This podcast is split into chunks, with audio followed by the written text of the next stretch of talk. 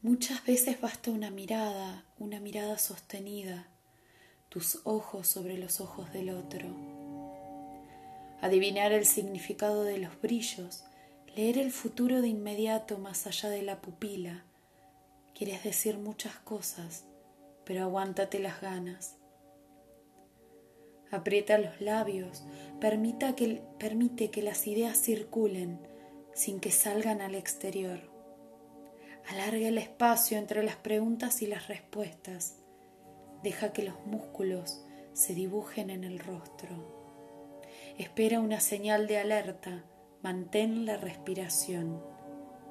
Piensa que el otro también piensa. Analiza.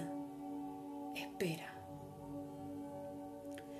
La economía de las palabras una virtud que no es exclusiva de las monjas de clausura, un juego que practican los que saben hacerse los locos, los que entienden que no todos los interrogantes necesitan una respuesta, que la solución no siempre llega al abrir la boca.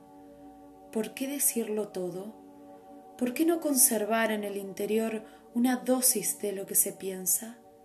¿Por qué no convertir en secreto alguna de las ideas que hacen su aparición sin previo aviso, al menos con la ilusión de que el tiempo las madure y las transforme en ideas duraderas? ¿Por qué no entender de una vez que la palabra jamás, jamás logrará ser tan rápida como el cerebro? ¿Y que no todo lo que cruza por la mente puede convertirse en palabras? Entender que también se puede hablar con el gesto y que el silencio a veces grita. Se guarda silencio por pudor, por respeto, por dolor. Se guarda silencio por el dolor que es incapaz de convertirse en llanto. Silencio cuando el llanto se agota y agota al que llora. Habría que aprender a callar sin otro motivo que la propia voluntad. Callar para escuchar, callar para mirar, callar para aprender, callar para callar. Callar para convertir el silencio en un cómplice, para saber si el eco existe.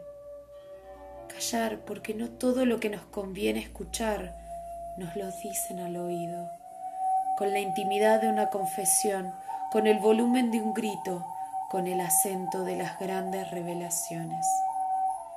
Callar para comprender que el silencio es el antifaz de los sonidos más hermosos. Manejar el silencio es más difícil que manejar la palabra.